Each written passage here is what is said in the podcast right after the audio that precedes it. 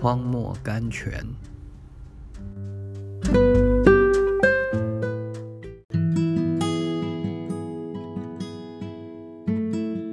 八月六日，北风啊兴起，南风啊吹来，吹在我的园内，使其中的香气发出来。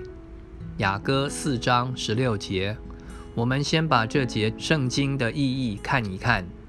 事实告诉我们，芬芳的香气是潜伏在香料树里面的。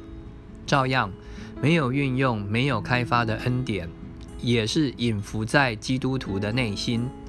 有时候，神用猛烈的狂风来试炼他的孩子们，为的是要开发隐藏的恩典。火把烧得最旺的时候，是将它拿着晃动的时候。快木气味最香的时候，是将它投在火中焚烧的时候。照样，一个基督徒最丰富的灵命，也是在各种苦难和试炼下挣扎出来的。一个压伤的心，才会发出神所爱闻的芬芳来。